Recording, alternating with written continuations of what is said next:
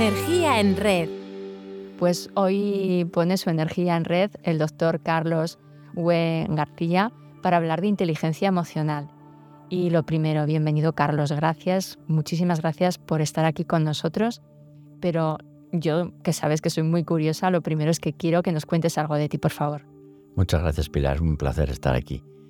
yo tengo en este momento 72 años, eh, soy psicólogo, pedagogo y doctor en educación He trabajado mi vida, mi vida ha discurrido por doble camino. Por un lado, la universidad, en la que todavía sigo como profesor colaborador en la Universidad de Zaragoza con mayores.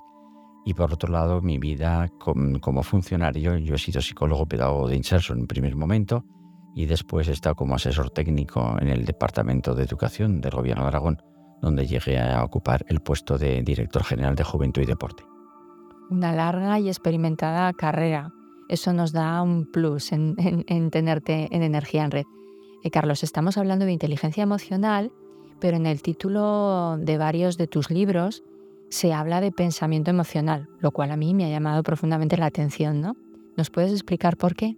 Bueno, la inteligencia la tienes, mientras que el pensamiento lo tienes que construir. Esa es la, diferencia, ¿no? Eh, las, las personas podemos tener una inteligencia emocional desde pequeños, porque así la hemos recibido de casa, pero es mi caso el que yo era muy pobre en inteligencia emocional y sin embargo a fuerza de trabajar creo que en este momento puedo estar orgulloso de que transmito mucha ilusión y sobre todo mucha energía a las personas. Y por tanto he preferido hablar de pensamiento emocional, que es algo activo que tú haces en cada momento, frente a la inteligencia, que en definitiva es algo que has heredado. Eh, Carlos, hablabas eh, con, con mucha humildad que al principio, bueno, pues no tenías mucha inteligencia emocional, que la has aprendido, pero cuando hablamos de educación, eh, parece que nos estemos refiriendo solo a la parte académica. ¿Qué hay de la educación en la sociedad en materia de, de emociones? ¿Cómo andamos de inteligencia emocional las personas? ¿Cómo lo ves, Carlos? Yo diría que la palabra educación tiene que ver con la inteligencia emocional y no tanto con las matemáticas o la nota del lenguaje. Desgraciadamente, estamos en, una, en la Asociación Aragonesa de Psicopedagogía, por un lado.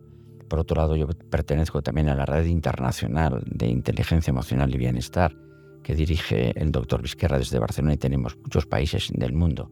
Estamos intentando introducir la educación emocional como parte esencial de lo que es el mundo educativo porque la parte académica es donde se fijan mayoritariamente ahora, sobre todo, las familias. Mi hijo ha ido bien. Bueno, ha ido bien, ¿por qué? Porque ha probado todo. Mi hijo ha ido mal, ¿por qué?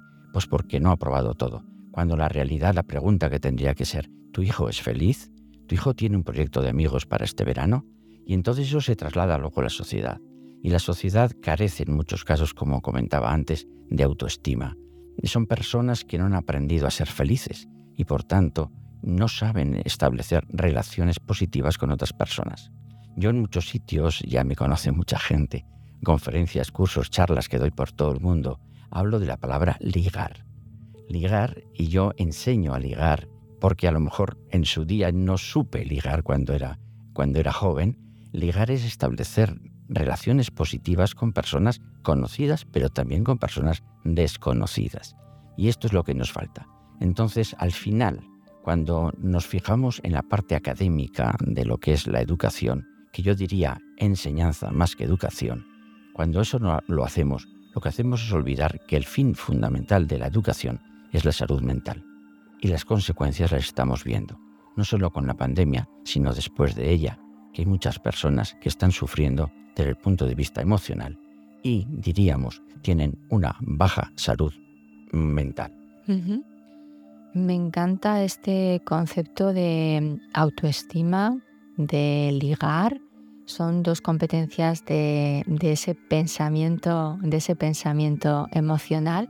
Pero desde tu perspectiva, Carlos, has hecho referencia a la felicidad. ¿Es la inteligencia emocional una competencia para ser felices? ¿Y qué papel crees eh, que juega en nuestra faceta social y profesional? Bueno, para eso me tienes a mí mismo. Es decir, desde que yo descubro la inteligencia emocional ha habido un cambio en mi, en mi persona y en mi capacidad profesional. En mi persona porque he aprendido a estar más seguro sobre lo que yo hago con lo que yo soy. Me ha enseñado también a establecer relaciones positivas con personas totalmente desconocidas, incluso que piensan lo contrario de lo que yo pienso. Y por tanto a nivel personal me ha ayudado muchísimo. Pero a nivel profesional, imagínate, a nivel profesional me permite en este momento eh, dar charlas, conferencias y cursos por todo el mundo. Ahora mismo acabo de venir de la Universidad de Panamá, donde he impartido un diplomado de 80 horas.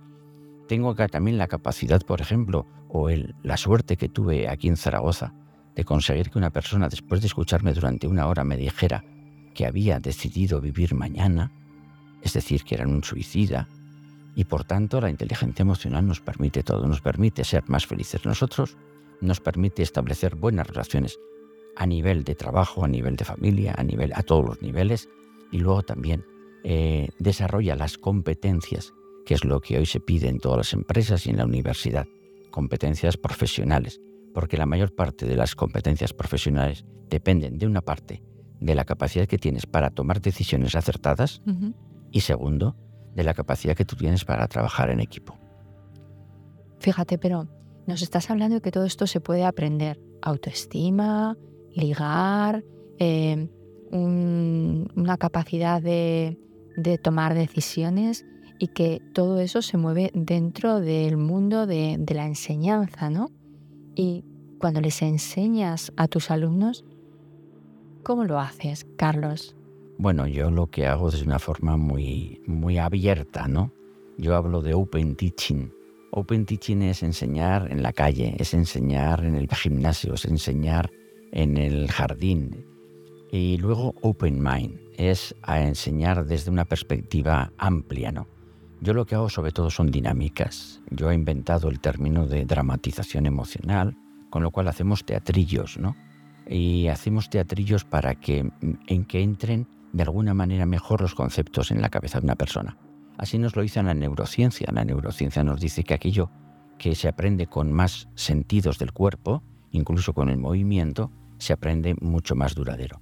Por tanto, yo lo que hago siempre cuando enseño, doy charlas o doy eh, cursos, lo que enseño precisamente es a disfrutar, a disfrutar. Si una persona se aburre, no aprende.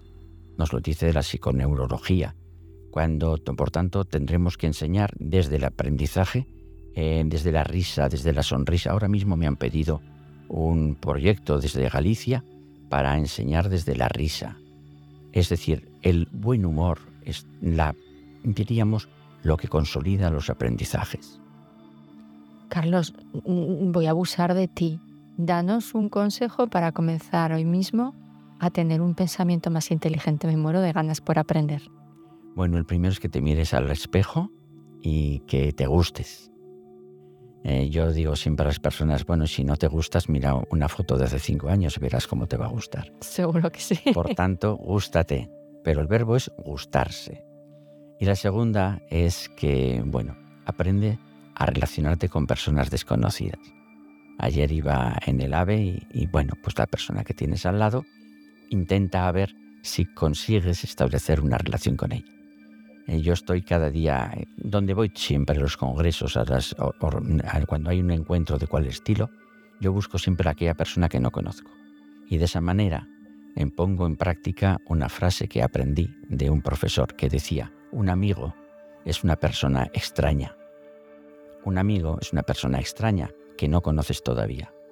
Todas las personas que son extrañas hoy para mí mañana pueden ser amigos. Por tanto, quiérete y quiere, porque el amor es la única realidad que tenemos en la vida. Pues Carlos, para mí ha sido un lujo encontrar un amigo porque me gustas. Gracias hoy por estar con nosotros en Energía en Red. Pilar, tú también me gustas mucho.